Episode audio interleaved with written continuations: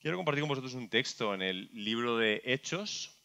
En el capítulo 8 voy a leer ah, los primeros ocho versículos y a compartiros algunas reflexiones y espero que os ayuden, nos ayuden.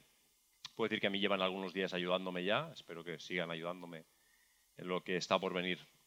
El contexto es ah, el inicio de la iglesia, las primeras semanas de vida de la iglesia eh, y el capítulo anterior, el capítulo 7, recordaréis el discurso de Esteban en el Sanedrín, un discurso un poquito incendiario que acaba con el Sanedrín enfadándose, poniéndose furioso, sacándose sus vestiduras para apedrear a Esteban y matarlo.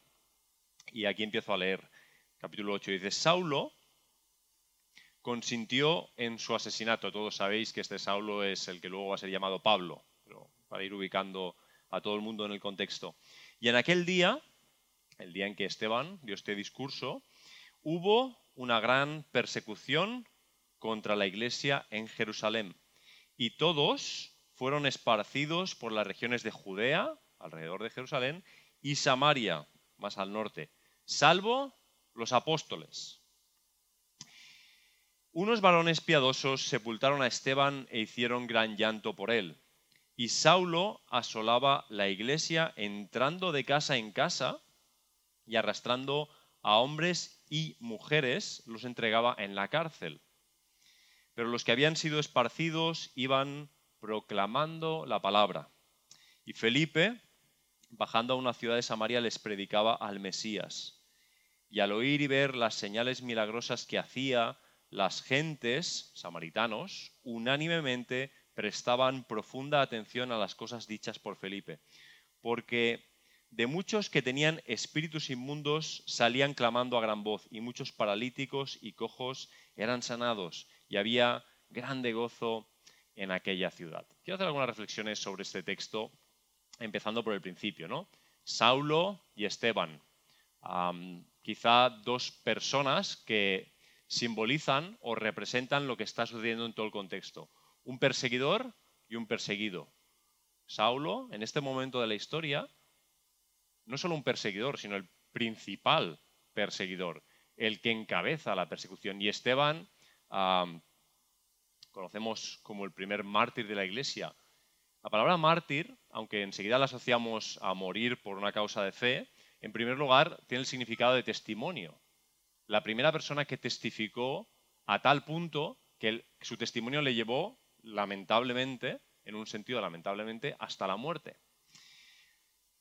La tensión, estos capítulos nos enseñan la tensión que hay entre lo viejo y lo nuevo, entre lo que ha sido hasta este momento y lo que está empezando a ser con el movimiento que ha generado Jesús. Hasta aquí los judíos han vivido acostumbrados a otra manera de hacer y todos conocemos lo suficiente el Antiguo Testamento ritos religiosos que se basaban en el templo, la gente iba al templo ah, regularmente, todos los días, también en festividades. Y, por ejemplo, el perdón, el perdón de los pecados, sucedía, como sabéis, a través de la muerte de un animal. No de una persona, no estamos pensando en Jesucristo en este momento, sino de un animal, de verdad, un cordero. Una serie de ritos religiosos a los que el pueblo estaba acostumbrado. Ahora ya Jesús predica, proclama la venida del reino de Dios eh, algunos se le unen, se le juntan, él los llama para este ministerio, para este servicio, empiezan a proclamar por las ciudades y empieza a haber algo nuevo, distinto de lo viejo. Y entre lo nuevo y lo viejo hay tensión, hay una tensión. Esta tensión llega a su punto máximo este día de la historia, el día en que Esteban parece que con su discurso lleva las cosas a un punto de ruptura. Es como un vaso que se va llenando gota a gota y lo viejo está todavía conteniendo, sosteniendo, aguantando, pero llega un punto que se derrama y no se puede más. El texto dice en aquel día. Y es importante entender algo obvio, pero, importante, que en aquel día significa que lo que sucede en aquel día sucede precisamente por lo que ha sucedido en los días anteriores. No llegamos a este día porque sí, llegamos a este día por lo que han pasado los días antes. Los días antes, las palabras de Jesús han empezado a llenar las calles de Jerusalén. Enseguida veremos algunos detalles de esto. Desde, desde el principio de Hechos, capítulo 1, eh, capítulo 2 eh, tenías el, el, descenso del Espíritu Santo, el derramamiento del Espíritu Santo, y los primeros discursos de Pedro, al final del capítulo 2, en el capítulo 3, y empieza a convertirse gente. La palabra es predicada y gente en Jerusalén se convierte. Ah, recordarás la escena del cojo, a la puerta del templo. O sea, empiezan a pasar cosas en Jerusalén. Eso es lo que están pasando los días antes. Que gente es sanada, que gente entiende eh, la predicación de la muerte y resurrección de Jesucristo y son perdonados sus pecados, y empiezan a convivir, recordáis al final de Hechos 2 que todos estaban unánimes en oraciones, en el partimiento del pan, recordáis todo esto lo que está sucediendo los días antes. Pero mientras todo esto sucede, en un lado, en un lado de la realidad, en el otro lado están los que no quieren este movimiento, los que no reconocen a Jesús, los que no reconocen que lo que está pasando viene de parte de Dios. Y están, la tensión que viven es cada vez mayor. Porque el grupo de gente que está moviendo las cosas de acuerdo a Jesús está invalidando de forma indirecta su forma de vivir. Es decir, cada vez que una persona se convierte en Jerusalén, esa persona lo que está diciendo es, la forma en la que yo estaba viviendo no es una buena forma.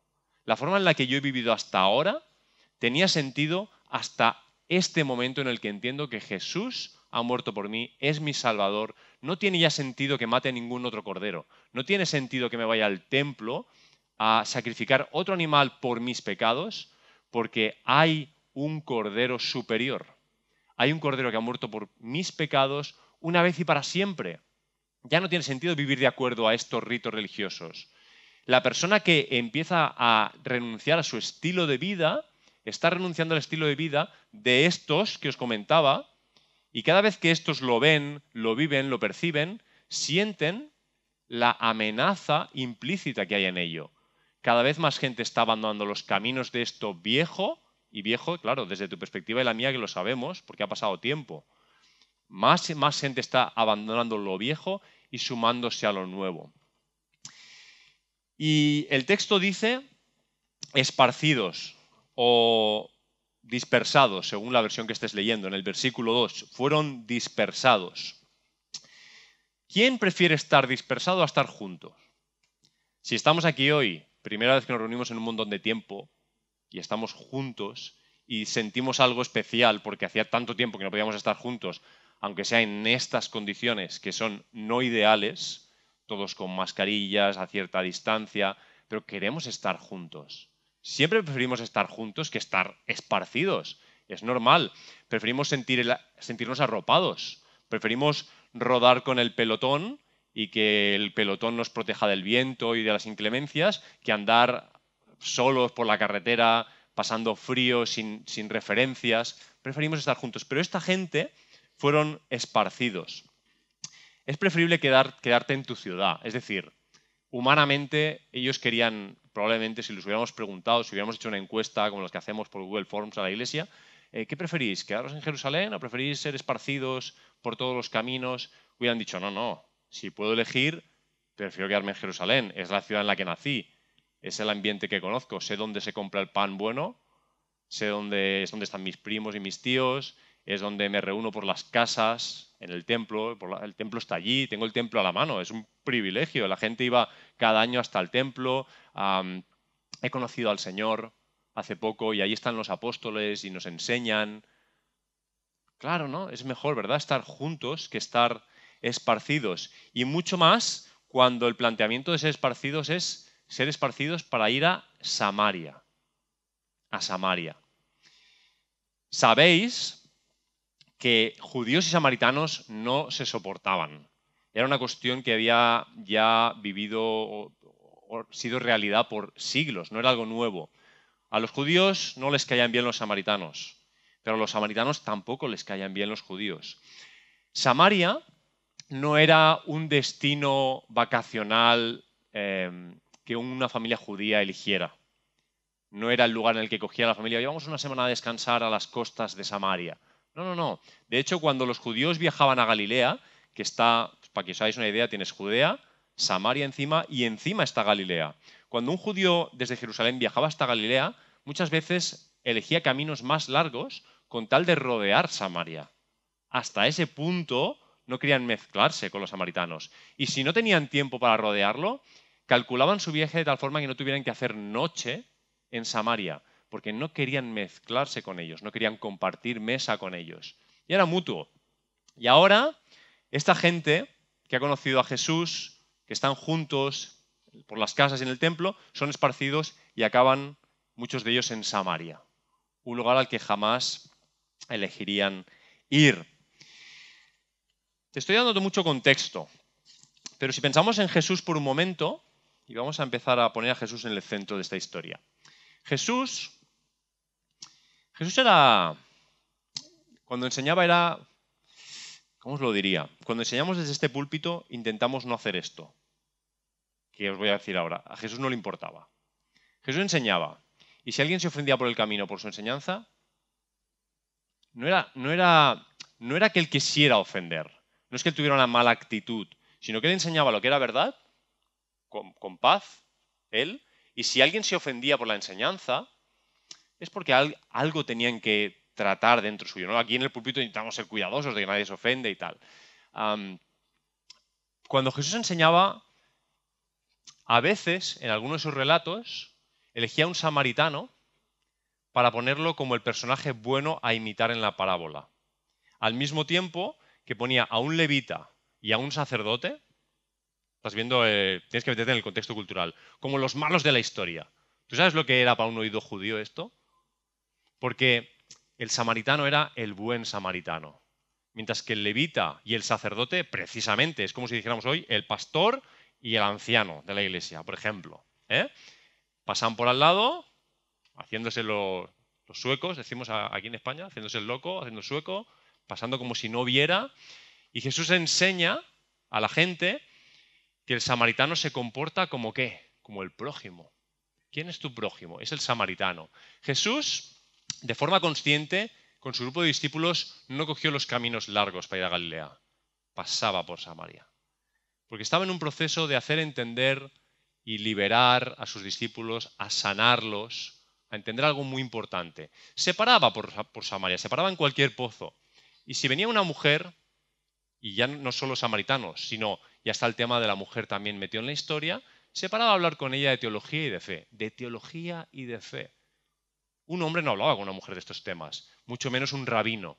Pues él conversaba con una mujer sobre teología, sobre fe, sobre lo que hiciera falta, y la escuchaba. E incluso si la mujer reconocía como es el caso de la mujer samaritana, Juan 4, si reconocía a Jesús y se iba a su pueblo con la historia que tenía esta mujer, ¿eh? y empezaba a comentar y volvía corriendo y le decía, pero vente, vente quédate con nosotros. Jesús cogía y se metía en el pueblo de los samaritanos y se quedaba dos o tres días con ellos. ¿Sabéis lo que significa eso?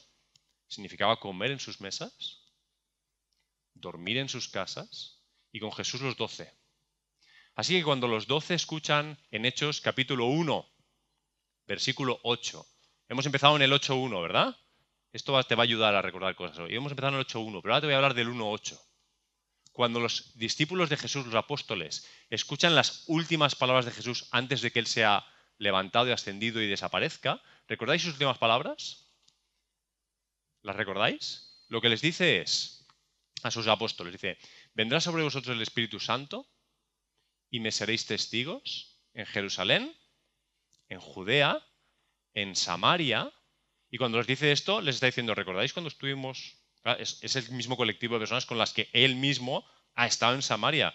Él ha visto con sus ojos, con esos hombres, como gente en Samaria le ha reconocido. Pues en Samaria ya está lo último de la tierra. Y se marcha. Literalmente fueron las últimas palabras de Jesús. Algo que los apóstoles no podían olvidar. Y quiero explicarte un poquito más de lo que pasa entre el 1.8 y el 8.1 para acabar con unas reflexiones para nuestra iglesia, para nosotros, para la iglesia de Jesús, para los que somos hoy iglesia de Jesús. Porque la pregunta es, ¿por qué al llegar al 8, al 8.1, la iglesia no ha ido a Samaria todavía? ¿Por qué tuvo que ser accidental? ¿Por qué tuvo que ser una persecución, al final, lo que empujara a la iglesia a ir a Samaria, cuando en el capítulo 1, versículo 8, Jesús ya ha expresado su estrategia misionera. ¿Sabéis cuando nos ponemos a pensar ¿Qué es lo que quiere Dios? ¿Cuál es la voluntad de Dios? Y a veces tenemos la idea clara, ¿no? Quiere que proclamemos la palabra. Bueno, pero podemos hacerlo de muchas maneras, ¿no? Eso. Hay muchas maneras de hacerlo. ¿Cómo, ¿Cómo lo hacemos? Y muchas veces queremos modelos o estrategia. Bueno, Jesús dejó una estrategia. Dijo, recibiréis al Espíritu Santo, punto número uno, sin el Espíritu Santo no hay nada que hacer. Nada. Y me seréis testigos, sin el Espíritu Santo no podemos ser testigos, en Jerusalén, Judea, Samaria hasta la última de la tierra. Para nosotros puede ser, bueno, ¿cómo traducimos eso al siglo XXI? Pero para estos hombres no había que hacer ninguna traducción. Tenían que ser testigos en Jerusalén, la ciudad en la que estaban realmente viviendo. Judea, los pueblos alrededor, y luego Samaria, gente concreta, y hasta lo último de la tierra. ¿Qué ha pasado en todo este tiempo? Bueno, brevemente, lo primero, los apóstoles cumplieron con esa estrategia, cumplieron, obedecieron las instrucciones en Jerusalén. No hay ninguna duda. El Espíritu Santo llegó sobre ellos, capítulo 2 de los Hechos, y en el capítulo 3, bueno, al final del capítulo 2 ya tienes a Pedro proclamando, explicando lo que está pasando ahí, lenguas de fuego, la gente está ahí y, un montón de gente recibiendo al Espíritu Santo y hablando en montones de lenguas, y Pedro se levanta y explica, y explica lo más esencial del Evangelio. Y lo dirige todo a la persona de Jesús, el precioso nombre que cantamos al principio, a su muerte y resurrección. Y la gente le dice, ¿y qué haremos? ¿Qué haremos? Hemos matado, hemos matado a este hombre, ¿qué haremos? Arrepiéntase cada uno de vosotros, arrepiéntase de sus pecados y conviértase y vendrán tiempos de refrigerio. La predicación en Jerusalén. El día uno que ha llegado el Espíritu Santo están siendo testigos en Jerusalén. Y la iglesia del principio y es importante entender esto, el libro de los Hechos dice una y otra vez al principio, en el templo y por las casas. En el templo y por las casas. Y a veces los evangélicos y nuestras iglesias locales nos hemos vuelto locos con, estos temas y, polarizamos este asunto. Hay gente que cree que el todo es el culto. esto es el templo, ¿no? Le llamamos el templo. Y el templo lo es todo. Pero el Evangelio no dice eso. El texto dice en el templo y por las casas. Hay otros que se vuelven locos y dicen, no, estamos siendo unos religiosos, nos encerramos en nuestras paredes, no salimos. No, no, por las casas, en la vida diaria, en el templo y por las casas. Y ellos entendieron esto y estaban en esto. Y de hecho, en los primeros capítulos de los Hechos, aunque tú ves a los apóstoles y a la gente que va conociendo a Jesús hacer lo que Jesús ha dicho en 1.8, recibir el Espíritu Santo y ser testigos en Jerusalén, etcétera, hay veces que están en casas encerrados. ¿Recordáis a Pedro saliendo de la cárcel, ya no sé si la segunda o la tercera vez, y llegando a la casa, llamando a la puerta, y le abre una chica, del capítulo 12.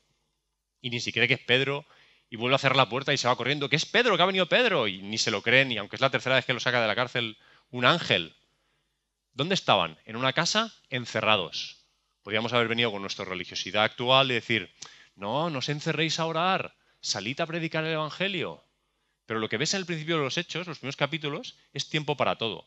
Tiempo para estar en la puerta del templo predicando el Evangelio, o ayudando a un cojo a ser sanado, o repartiendo los alimentos, capítulo 6, entre las personas necesitadas, o tiempo para estar de puertas para adentro, juntos, orando, intercediendo, Qué ganas tenemos de censurar las cosas. Todo eso es legítimo. Mientras esté sujeto a la misión de Jesús. ¿Cuál es la misión de Jesús? Recibir Espíritu Santo y ser testigos en Jerusalén, en Judea, en Samaria y hasta la última tierra. Si cumplimos con esa misión, los pormenores de los detalles, la organización, la logística, no es tan importante. Podemos preguntarnos de cada cosa que hacemos cómo eso encaja en el proyecto de Jesús. ¿Cómo esta reunión que estamos teniendo ahora encaja en la misión de Jesús? Porque si no encaja, algo estamos haciendo mal.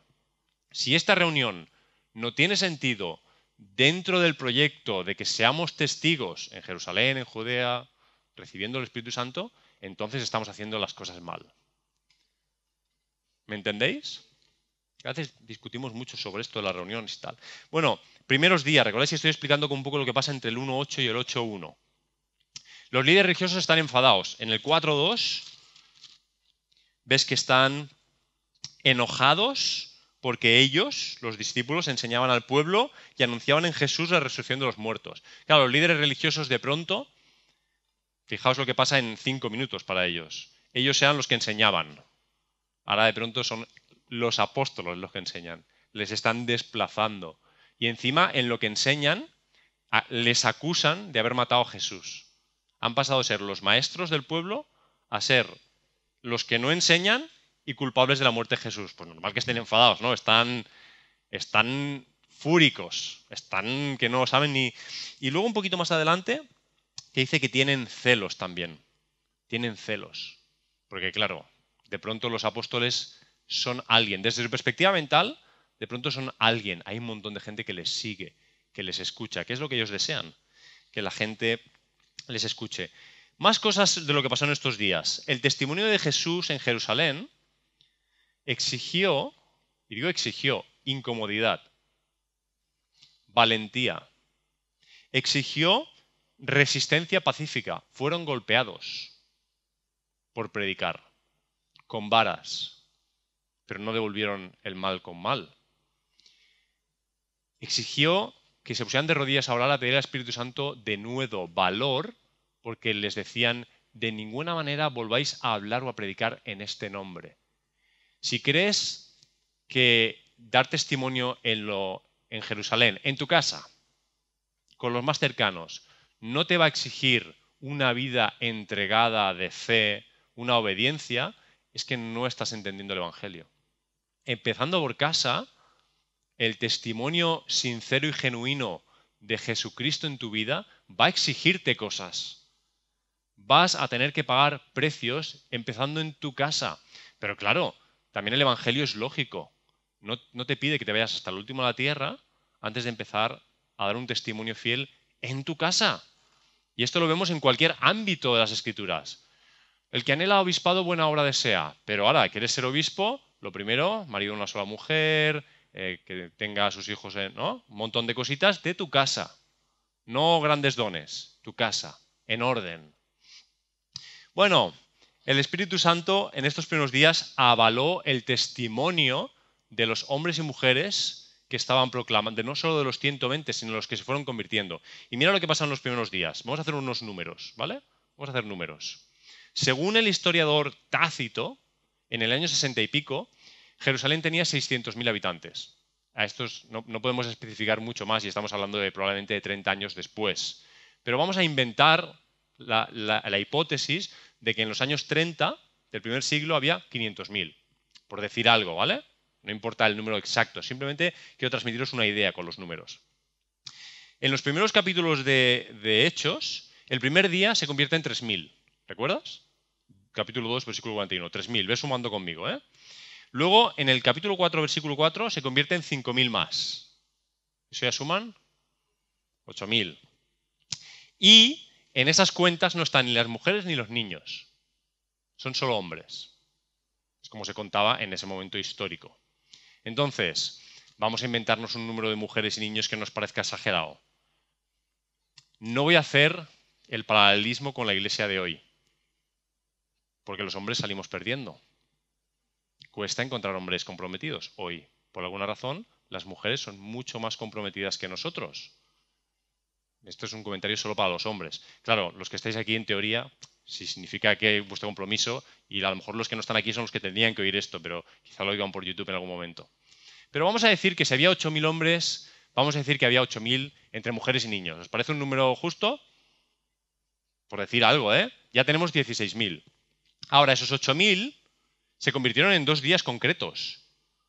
Fueron campañas así tipo Luis Palau, que falleció recientemente, o Billy Graham, ¿no? Fue una campaña del, apóstol Pedro, campaña de conversiones y tal, o 3.000, 5.000.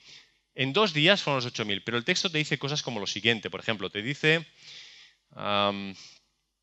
que se convertían, bueno, por ejemplo, mm, el 2.47 te, te dice que el Señor iba añadiendo a diario los que iban siendo salvos. Es decir, tienes una campaña de 3.000, tienes una campaña de 5.000, pero el texto te dice también que día a día, a diario, a diario, ¿eh? que nosotros a veces se, convierte a alguien es como, ¡guau! ¡Madre mía! algo está pasando si no se convierte nadie, ¿no? Si a diario. Entonces, es un goteo constante de gente que va conociendo. Ya teníamos 16.000, pues ponle que, yo qué sé, 3, 5, 7 al día, ¿no? Nos vamos a 18.000 en los primeros dos o tres meses. Y dice también en el 5.14, aparte de los 5.000 y los 3.000, que seguían convirtiéndose multitudes, el texto dice multitudes, no lo digo yo, multitudes de hombres y mujeres, 5.14. No sé, multitud, 200 personas, 300. ¿A dónde quiero llegar? Quiero llegar en que las primeras semanas de la vida de la iglesia, fácilmente 30.000 personas, fácilmente, 30.000 personas nacieron de nuevo. ¿Recuerdas el número del tamaño de la ciudad? ¿Qué habíamos dicho? 500.000. Lo que quiere decir que un 6, 7, 8% de la ciudad nació de nuevo en unas pocas semanas. ¿Tú has acompañado unos días, las primeras semanas de vida, a un recién nacido espiritualmente? ¿Sabes el entusiasmo que tienen? Ojalá se nos quedara pegado eso para siempre. El entusiasmo que tienen, las ganas que tienen de compartir, las ganas que tienen de vivir, lo agradecidos que están. Imagínate un 6, un 7% de la ciudad viviendo así. Eso alteró la ciudad entera. No me lo tengo que inventar yo. Lo dijeron los enemigos de los apóstoles. Capítulo 5, versículo 28. Los llevaron al Sanedrín otra vez y el sumo sacerdote los interrogó diciendo, ¿no os mandamos estrictamente que no enseñarais en este nombre? He aquí, habéis llenado Jerusalén de vuestra enseñanza. Es decir, los números no lo están hinchando el apóstol Pedro Juan. Mm, se han convertido 10.000, 20.000. Mm, no sé, ¿sabes? Cuando lo dice el que, el que a veces puedes sospechar, pero que lo diga el sumo sacerdote, es el menos sospechoso de todos de querer exagerar el número de convertidos, ¿no? Habéis llenado Jerusalén. Ojalá pasara esto más a menudo. Voy a decirte un par de cosas más y aquí ya tienes que empezar a leer entre líneas, porque esto es para nosotros. O todo es para nosotros, pero ya voy diciendo como cosas que son para nosotros más. Mira, la experiencia eclesial de miles de personas, es decir, la iglesia de Jerusalén en los primeros días son miles. Nosotros no somos ni 500. Ni 500 somos. Entre Zoom, el otro Zoom, los niños, el culto 1, el culto 2, y los que no vienen, no somos ni 500. Pero los primeros días en Jerusalén eran miles. ¿Se te ha ocurrido preguntarte cómo se organizaban? ¿Miles? A veces nosotros nos quejamos y tenemos la sensación de que no somos la iglesia tan familiar que éramos. Bueno, claro, cuantos más seamos, más, más caras que no reconozco, ¿no? Y eso me da un sentido de falta de familiaridad. Pero es que la familiaridad, esencialmente en la iglesia, parte de que somos hijos del mismo Padre. Sí, luego tenemos que conocernos, obvio. Pero aquí había miles, miles. Me imagino situaciones de este tipo, que yo vivo algunas, ¿eh? De cruzarte con la calle con, alguien que es tu hermano en la fe, pero ¿no? Yo te llevo con Mateo, a Mateo le gustan las motos, para una moto, para una moto literalmente en una calle, la señalaba, la señalaba y el motorista frenó. Yo dije, está, mi hijo está aquí haciendo de las suyas, y el motorista me dice, bendiciones. Yo, eh, o sea, como que vengo de mi mundo y digo, perdón, perdón. Me dije, ¿has dicho bendiciones? Llevado un casco el motorista, ¿vale? Dice, sí, pastor, que soy de la iglesia. Yo, ah, ah, se quita la visera y sigo sin reconocerle. Se quita el casco y sigo sin reconocerle. Pues imagínate con miles. Miles. No hay familiaridad, ¿no? Es que la familiaridad no se basa en ser los mejores amigos de toda la vida. La familiaridad de la iglesia de Jesús se basa en el deseo de comportarme contigo como si fueras mi hermano y conocerte y en romper mis barreras, acercarme a ti.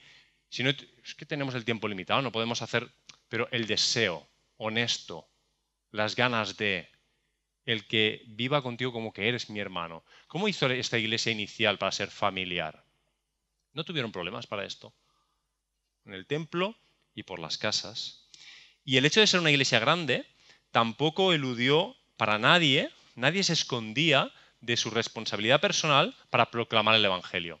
¿Sabes? Cuando somos muchos, y entonces es como, mm, suena el teléfono, pastor, ¿puede venir, por favor, a compartir el Evangelio a mi vecino? Porque le he dicho que voy a una iglesia y le gustaría saber más y entonces podría venir usted, yo puedo ir, ¿eh? que yo puedo ir, saco tiempo y voy. Pero ¿no tienes testimonio del Señor? ¿No has recibido tú el Espíritu Santo igual que yo? ¿Veis que no tiene sentido? En el fondo no tiene sentido. Entiendo. a veces no está inseguro, a veces no pasa nada, vamos a crecer juntos, vamos en el camino, pero tu testimonio es lo que hace que la gente conozca a Jesús, no la teología del pastor. Es tu testimonio personal de lo que Jesús ha hecho en tu vida. Lo que tu vecino tiene que oír es lo que Jesús ha hecho en tu vida. Es eso lo que, lo que necesitas saber. No la cristología que yo me pueda sentar a explicarle a lo mejor. ¿Me, entiendes? Eran miles, pero no se escondían detrás de los apóstoles. Y de hecho, en el texto del capítulo 8, que es donde estoy centrado hoy, quiero recordarte esto. Ahora que sabes todos estos datos, vas a, ver cómo escuchas estas palabras. Se inició aquel día una gran persecución contra la iglesia en Jerusalén y todos fueron esparcidos. ¿Cuánto es todos? ¿30.000? Hemos dicho, por poner un número, ¿vale? eso es un éxodo. Eso es parecido a cuando en las noticias ves a un pueblo que por una guerra o algo salen miles de personas. Es eso. ¿Cuál es el precio que tú pagas por ser cristiano? ¿Qué precio estás pagando? Llevas años viviendo en esta ciudad, pero no te han perseguido de esta manera tuvieron que salir como un éxodo fuera de Jerusalén porque eran perseguidos, echados en la cárcel, golpeados, asesinados como Esteban. 30.000 personas saliendo. No, todos no. El final del versículo 1 te dice que no salieron todos. ¿Quién no salió? Salvo los apóstoles. Y el versículo 4 dice, pero los que habían sido esparcidos iban proclamando la palabra. Es decir, todos menos los apóstoles, los primeros a los que tú te imaginarías encabezando con la bandera de la iglesia, tirando para adelante y predicando el Evangelio. Pues no, ellos se quedaron en la ciudad. Se fueron todos esparcidos proclamando el Evangelio, menos los apóstoles. Porque en una iglesia la responsabilidad de proclamar el Evangelio es de todos. No voy a decir salvo los apóstoles, los apóstoles también, pero ¿entiendes el punto? Es tu responsabilidad. No te puedes esconder porque somos muchos, pues ya predicará el que dirige la alabanza, ya predicará el responsable del grupo pequeño, ya predicará... No, no, no, no, no. Si ni siquiera es predicar, es proclamar tu testimonio de lo que Jesús ha hecho contigo a la gente que está a tu alrededor. Si no deseas hacer eso, hay algo en tu corazón que está mal. Si no quieres compartir a los demás lo que Jesús ha hecho en tu vida, o Jesús no está haciendo nada en tu vida, o te has olvidado de lo que hizo. O sea, ¿hay algún problema? ¿Algún tipo de problema? O, estás dejando que la vergüenza o tus barreras, algo pasa. No me quiero alargar sin necesidad. Llego a este punto, llego a este punto. En el capítulo 8, versículo 1, encuentras a la iglesia saliendo, pero no saliendo voluntariamente no saliendo intencionalmente, no saliendo de acuerdo a la estrategia misionera que Jesús les había dado anteriormente. Jerusalén, Judea, Samaria. ¿No han dicho ya el sumo sacerdote que Jerusalén está llena del Evangelio? En el momento en que la iglesia sabe eso, ¿cuál sería el plan lógico? El plan lógico sería empezar a pensar en los pasos para llevar el Evangelio a Judea y a Samaria, ¿no? Según lo que Jesús ha dicho, ¿sí o no? ¿Estáis de acuerdo conmigo o no? Si ya Jerusalén está llenándose, si somos 30.000 aquí, ¿no sería lógico empezar a ver dónde están los dones de, gente emprendedora, plantadores de iglesia, gente que se mueva y empezar a decir, oye, pues tú vete para el pueblo de, para Betania, tú vete para allá? ¿No sería lógico eso? Pero no vemos eso. No lo vemos. Lo que te estoy diciendo es que yo creo que se equivocó la iglesia original en esto. En esto se equivocaron. Los apóstoles los primeros, que son los que habían oído de la boca de Jesús, Judea, y luego Samaria. Pero claro, dile tú a alguien que se vaya para Samaria. En vez de quedarnos aquí todos calentitos en Jerusalén. Eso es lo que debían haber hecho. Y, hay una fina ironía en entender el problema que tenían los religiosos que perseguían a la iglesia en comparación a los apóstoles. Hay una fina ironía.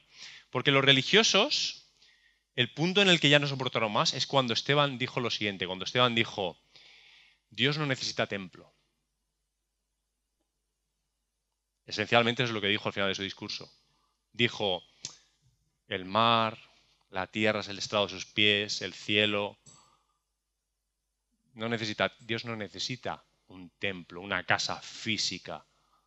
Ahora todos somos su templo. Eso es lo que dijo Esteban, que ya nos soportaron. Pero los apóstoles, de alguna manera, tampoco estimularon a la iglesia en ese punto a salir hacia afuera, hacia Judea, hacia Samaria, que era la voluntad de Jesucristo, en una especie también de... Porque ¿cuál era el problema de los religiosos? ¿Por qué existía el templo en primer lugar? Existía para que las personas se encontraran con la presencia de Dios. ¿Recordáis? El templo se construyó para eso, para que las personas se encontraran con la presencia de Dios. Ahora la presencia de Dios ya no está delimitada por un edificio. Y los apóstoles, de alguna manera, están retrayendo el mensaje, concentrándolo en Jerusalén, cuando lo que clama, lo que Jesús le ha pedido expresamente es que salgan hacia Samaria. ¿Qué nos tendrá que pasar a nosotros como iglesia local? No digamos iglesia, los evangélicos, no, a nosotros.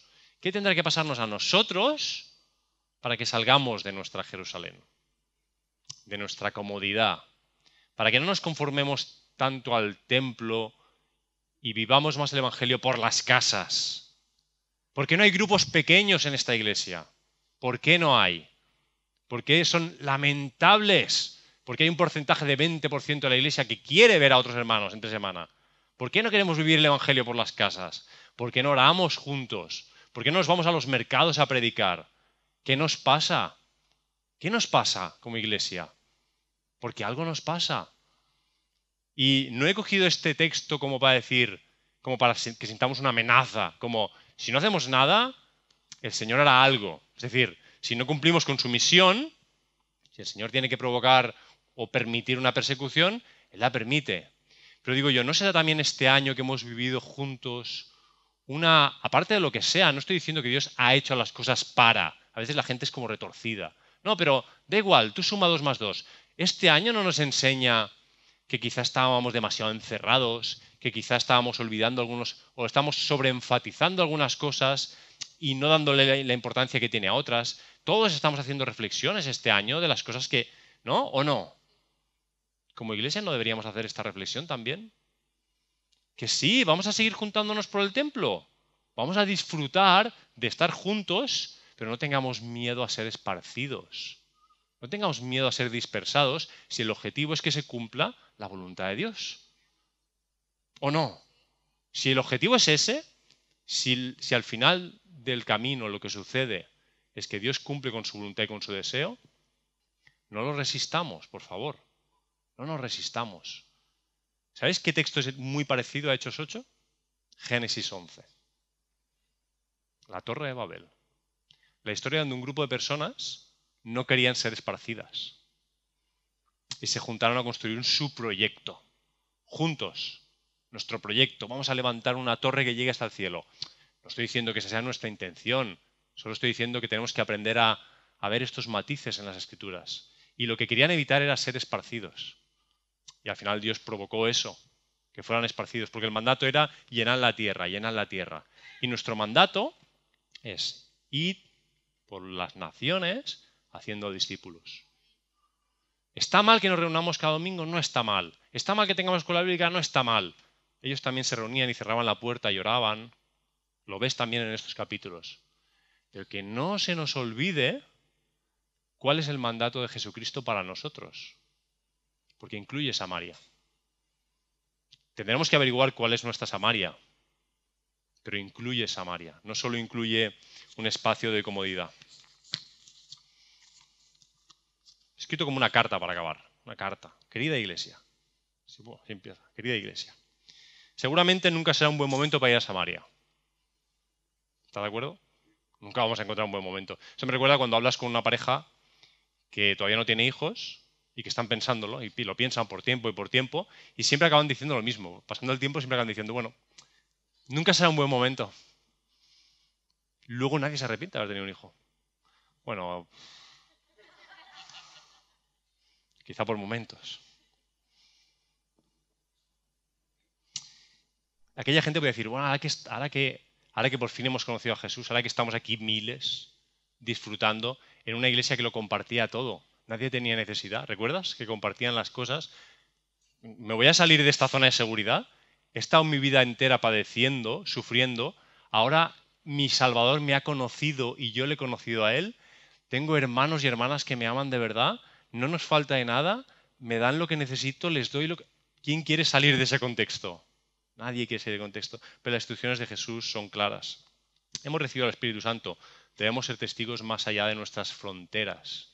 Debemos ser testigos más allá de nuestro círculo de seguridad. Tenemos que ir a los pueblos de Judea, tenemos que adentrarnos por los caminos de Samaria. Gente a la que no le gustamos. Esos son los samaritanos. Podrían ser. La gente a la que no le gustamos. Y seamos honestos. Quizá gente que tampoco nos gusta a nosotros. Lo cual ya delata nuestro corazón. Porque a Jesús le gusta todo el mundo. No lo que hace todo el mundo, pero a Él le gusta a todo el mundo. Él ama a todo el mundo. Tenemos que superar nuestros temores, tenemos que levantarnos, tenemos que salir de nuestra comodidad, de nuestro ámbito familiar, superar nuestras barreras, estar dispuestos a compartir con más gente. Quizá nos da miedo eso, ¿no? Estamos en ese sistema de la iglesia donde compartimos los unos a los otros y nadie le falta nada y pensamos, si vienen 5.000 más aquí no daremos. Parece que hacemos política de exteriores. ¿Qué hacemos? ¿Levantamos un muro como Trump?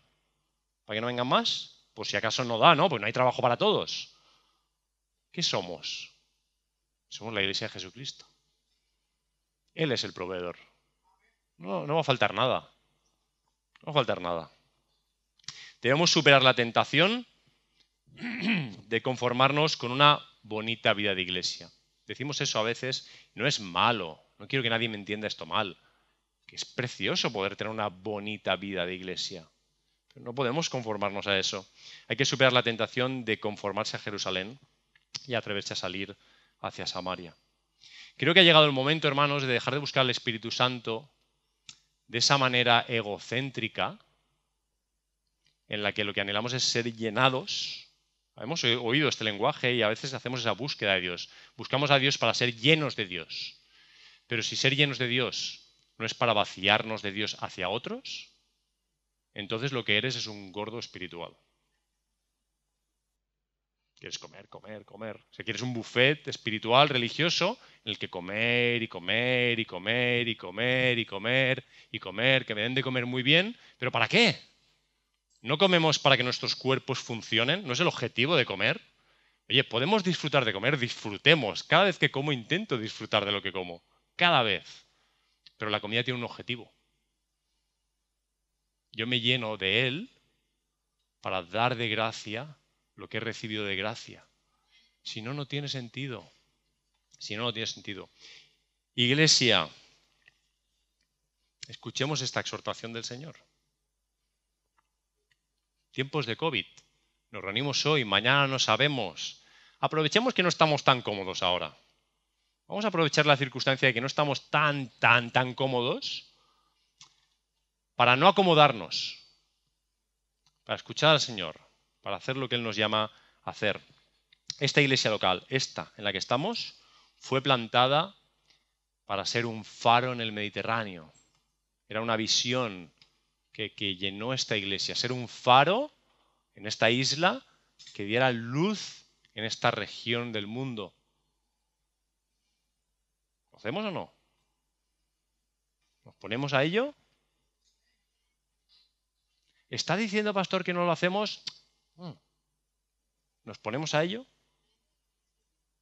No es una censura, no es una crítica, es una exhortación de ánimo. Vamos a hacerlo, vamos, de verdad que no perdamos el enfoque misional. ¿Sabes qué hizo que los apóstoles perdieran el enfoque misional?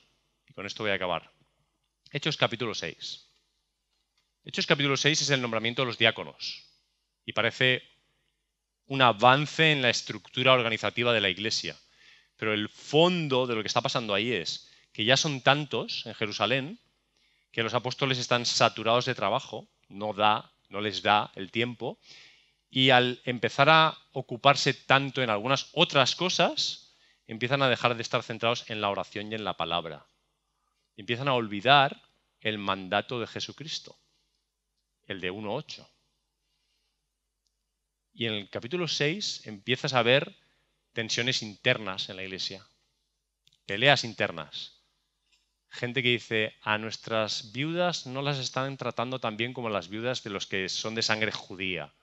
A murmuración, sospecha de que ya entre nosotros no estamos haciendo las cosas por bien.